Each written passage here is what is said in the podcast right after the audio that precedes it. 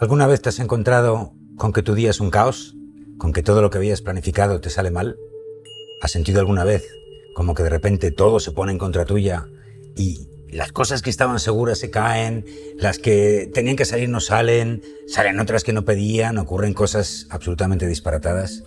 Bueno, creo que todos hemos estado ahí, ¿verdad? Pues hoy vamos a hablar precisamente de eso, de cómo darle la vuelta al caos y recibir los regalos que la vida tiene preparados para nosotros.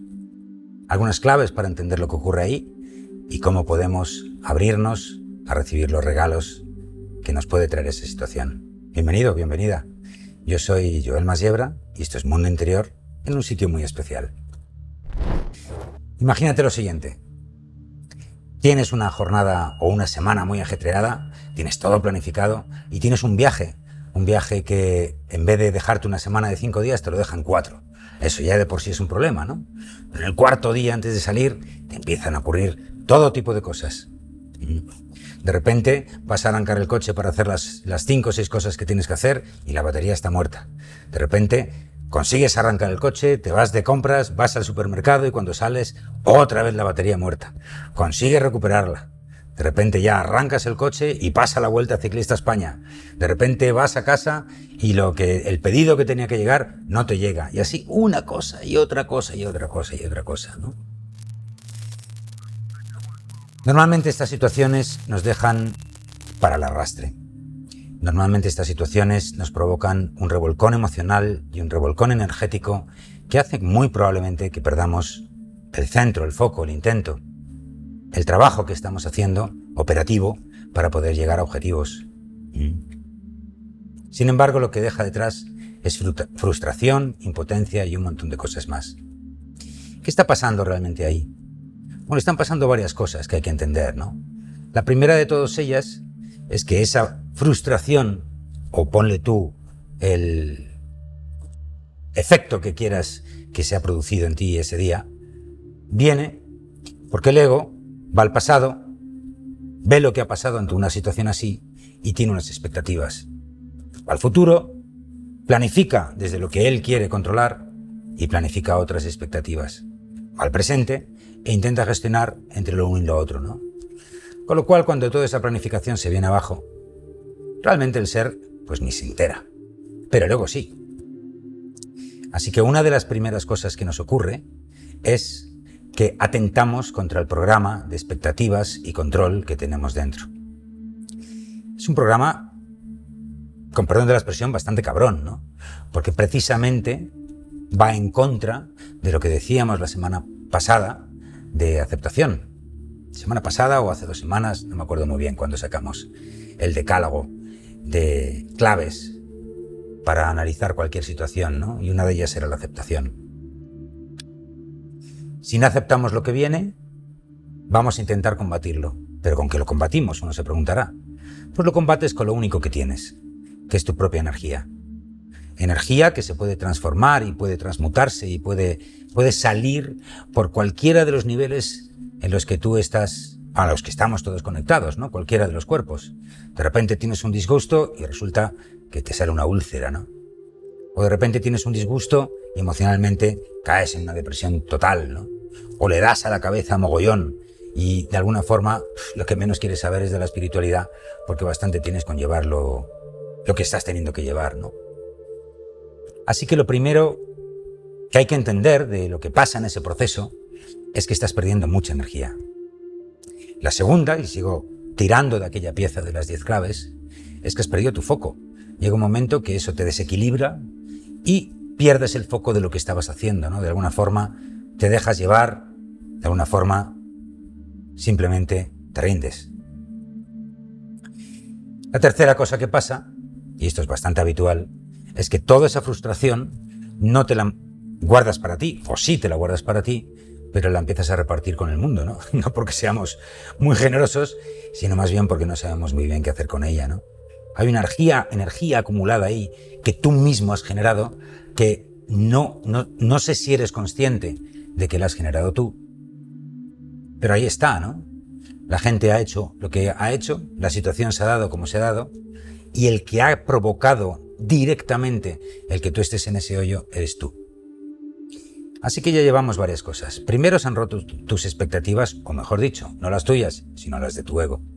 Eso ha provocado una reacción en cadena donde a través de tu energía y de las expresiones mm, hacia afuera, cabreos o, enfrentamientos que tengas con tu entorno, vas a intentar controlar en el entorno. Si fracasas ahí, vas a intentar controlar tu interior, porque realmente eso lo que va a provocar es que de alguna forma intentes toda esa energía llevártela para adentro y entonces tienes una reacción con toda esa energía dentro de ti que sale de la forma que tenga que salir. Y ahí es cuando salpicamos en nuestro entorno, etcétera, etcétera, ¿no? De forma y modo que nos metemos ya en una situación de absoluto descontrol.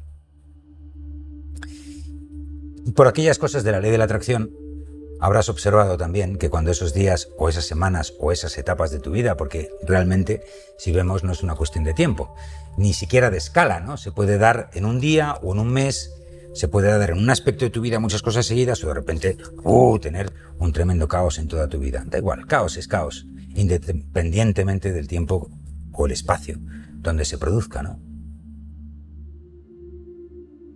En resumen, lo que ha ocurrido, o lo que ocurre, es que pierdes tu centro interior, que ya sabes que es un poco nuestro lema, ¿no? Sin embargo, hay otra forma de ver todo esto, otra forma de verlo, y es que, de alguna manera, ese gran espíritu ha dispuesto las cosas para que suceda todo lo que tenga que suceder. Uno piensa que uno es el único hilo que tiene el, espíritu, ¿no? No, el espíritu es mucho más inteligente que todo eso.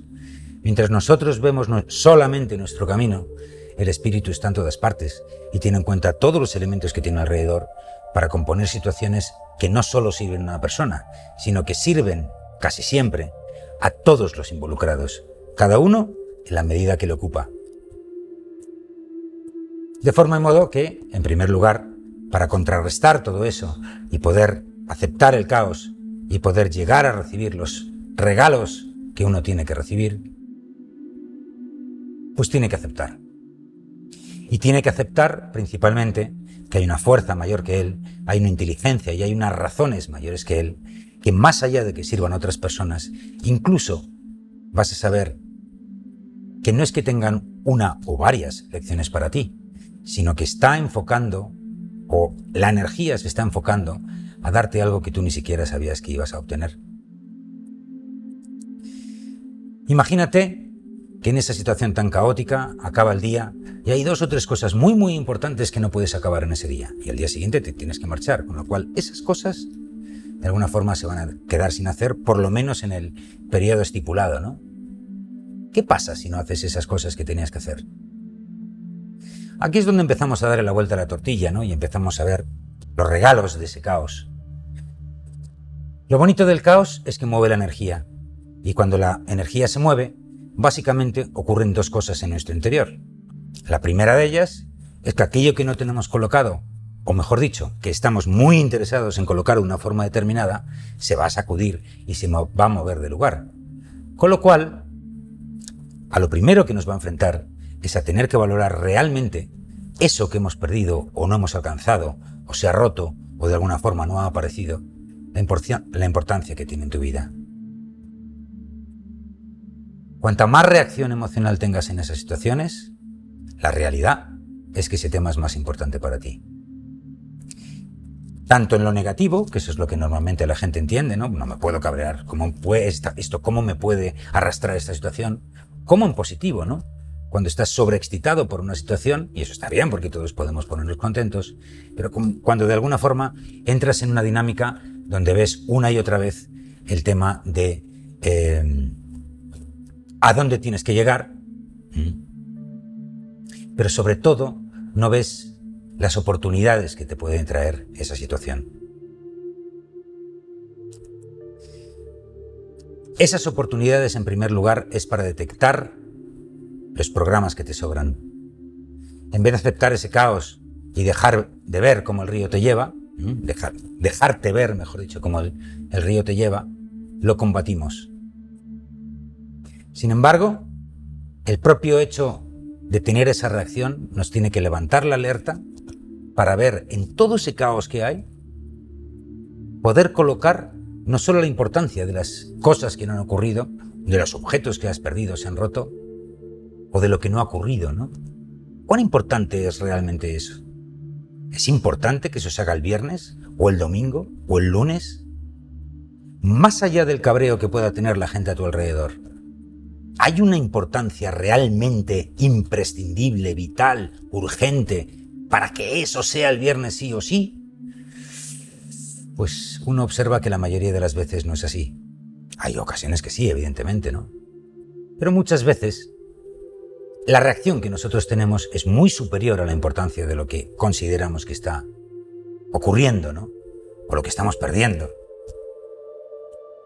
Otra de los regalos que te trae ese caos es que una vez que tú aceptas eso, una vez que tú aceptas que lo que no ha ocurrido está bien que no ocurra, te das cuenta que eso es lo que abre. Si tenemos, estamos mirando hacia un lado y de repente la vida nos mueve el cuadro, lo que nos abre es una vista hacia otro tipo de escenarios, otro tipo de realidades, otro tipo de energías y otro tipo de cosas que te pueden ocurrir, ¿no? De repente tenías que grabar algo en el exterior, te has quedado sin luz, ese día ya no puedes grabar. ¿Cómo no puedes grabar? Y al día siguiente tienes que viajar, decides acostarte muy pronto. Y de repente, simplemente por el hecho de haberte acostado muy pronto y estar charlando tranquilamente con tu pareja, pasas una noche deliciosa con ella, ¿no? Como quieras, cosa que antes no estaba planeado, porque el plan era otro, ¿no? Estar currando hasta las... o trabajando. Currar es trabajar en España para nuestros amigos de América.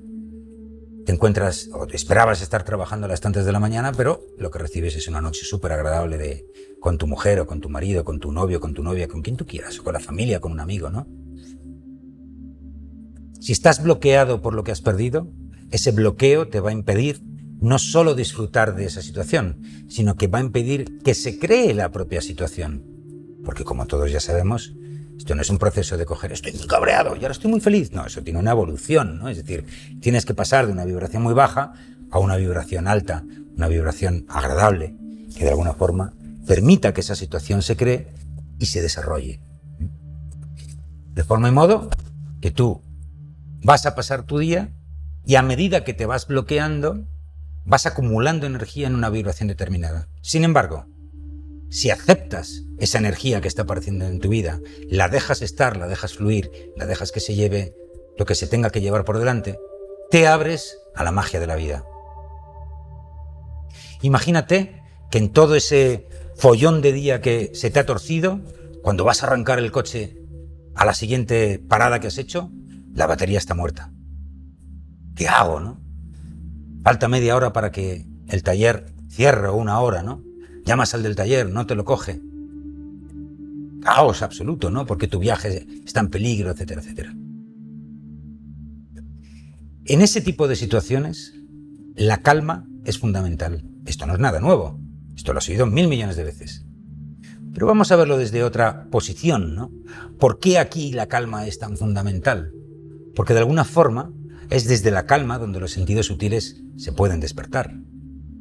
Y cuando decimos sentidos sutiles, la gente de, repente piensa cosas locas, ¿no? Piensa en telepatía, esto, lo otro. Y sin embargo, los sentidos sutiles tienen una faceta tremendamente operativa. Desde la calma, te puedes mirar hacia adentro, ¿qué tengo que hacer? Y contra todo pronóstico dices, voy a ir al taller. Y sabes que la persona con la que tienes que contactar no está allí. Sin embargo, vas. Y resulta que de la nada, resulta que ese día justo ha llegado una batería que vale para tu coche y cuando llegas te reciben de mil amores, te resuelven la, te ponen otra batería y puedes hacer tu viaje sin problemas, ¿no? Si te enrocas en la energía negativa, te garantizo que ese tipo de regalos no va a ocurrir.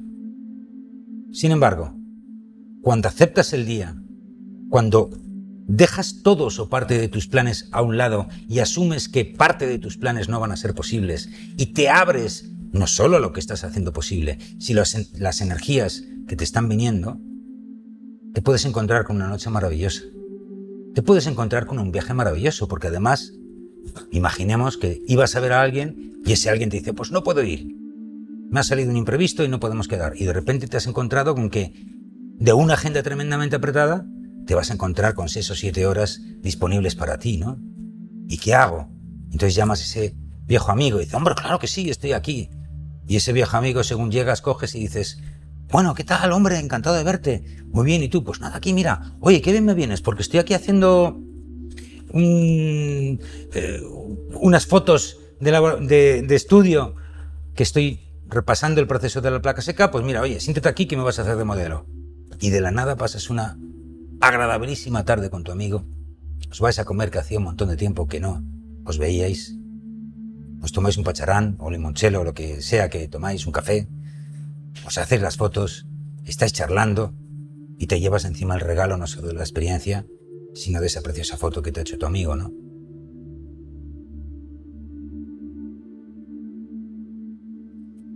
Básicamente, eso es de lo que va la vida. El caos es la vida, la vida es caótica. Y el espíritu lo que hace es poner el orden necesario para cada uno de nosotros para que podamos seguir en ese andar, ¿no? Claro, uno puede pensar, bueno, entonces si dependo del, del espíritu, voy a pasar de todo y voy a dejarme que lleve el espíritu. No, eso no es del todo así. Por dos razones. En primer lugar, porque ya aprendimos el otro día, que yo tengo que tener mi propio intento. Pero nadie dijo que el intento sea inflexible o que el intento no se pueda adaptar a la situación o que no lo pueda incluso cambiar, ¿no? En un momento dado, si veo que mi intento no funciona, lo puedo llevar hacia otro lado, ¿no? Con lo cual, el intento se convierte en algo mucho más genérico todavía. Yo puedo cambiar mi intento de un objetivo concreto a un objetivo de disfrute de la experiencia, porque de alguna forma tú has perdido las riendas de, tu carroza, los caballos van por libre ahí con tu carroza, y tú vas ahí. Claro, cuando uno empieza a sacudirse así, dices, bueno, pues esto hay mucho bache, ¿no? Pero ¿a dónde te llevan los caballos? A lo mejor te llevan a un prado maravilloso donde ellos pastan encantados de la vida y es una puesta de sol increíble, ¿no? Nunca sabes a dónde te va a llevar el destino. Y decía que había dos. Y la segunda es que tú también eres espíritu. También lo tienes dentro de forma en modo que uno no sabe muy bien si es el espíritu el que mueve las cosas, soy yo el que mueve las cosas y las provoco como con mi intención, o es una mezcla de los dos. Yo soy más proclive a pensar que la tercera opción es la real, ¿no? Todo es espíritu, pero sin lugar a dudas nosotros con nuestro intento y nuestra programación buena y mala vamos alterando esa realidad no porque la realidad sea diferente, es la misma ola del océano. Pero, en función de cómo nosotros vayamos surfeando esa ola, podemos ver una montaña hacia arriba tremenda porque estamos de alguna forma, nos viene esa super ola hacia arriba y decimos, madre mía, me viene una montaña encima. Esa es una opción. Otra opción es mirar para abajo y decir, fíjate, esto es todo cuesta abajo. Y o puedes ir transversal, como todos hemos visto tan, tan bellas imágenes de los surfistas, ¿no? Y entonces pasas por ese túnel y te vas En los días de caos, cuando reina el caos, es genial, es fundamental, es imprescindible atender a los pequeños detalles. Como ya sabemos, los detalles no solo de lo que ocurre fuera, sino lo que ocurre dentro y viceversa. Es decir, tenemos que poner muy alerta nuestros sentidos, relajarnos, abrir las antenas y ver qué es lo que me trae el día. Porque lo que me va a traer no es lo que yo pensaba que me iba a traer. Me va a traer otras cosas, ¿no? ¿Qué son esas cosas? ¿Qué he aprendido de lo que deja soltar? ¿Qué voy a aprender o qué estoy aprendiendo de las cosas que me trae? Al final uno se da cuenta que, evidentemente, el intento es importante, pero el intento no deja de ser un accesorio, una herramienta para la verdadera experiencia de la vida, ¿no? Para, independientemente de lo que nosotros hagamos, abrir los brazos y aceptar lo que me venga, porque sé tengo la absoluta certeza de que el espíritu me está dando un regalo, los regalos del caos. A partir de aquí todos son beneficios. A partir de aquí uno disfruta, uno se desapega del resultado de lo que hay o de lo que va a ocurrir con esa cosa que aparece en tu vida. ¿Por qué? Pues por lo mismo que he dicho tantas veces, ¿no? Porque el regalo, el retorno, ya lo tengo. retorno en forma de nuevas experiencias, el retorno en forma de apertura de miras, el retorno en forma de algo que te trae la vida que tú no esperabas que estuviera ahí y sin embargo cuando lo recibes, o bien entiendes que tenía que venir, o bien lo que te está ocurriendo te va a llevar a una situación que igual no en ese momento porque está el barco moviéndose mucho. Pero te garantizo que si te dejas llevar, vas a llegar a un sitio que dices, madre mía. Y yo no sabía que tenía que venir aquí. Y ahí está la diferencia, yo creo, o una pequeña diferencia, que hay entre la gente despierta y la gente dormida. Los despiertos ven eso y dicen, gracias.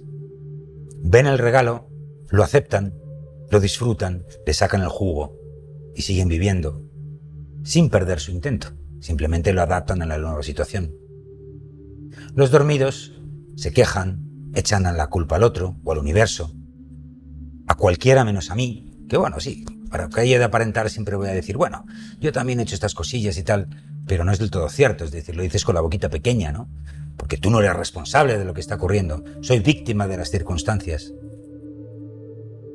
Y precisamente por eso está dormido, porque no se da cuenta que él es la circunstancia. Gracias por venir. Yo soy Joel Masiebra y esto es Mundo Interior.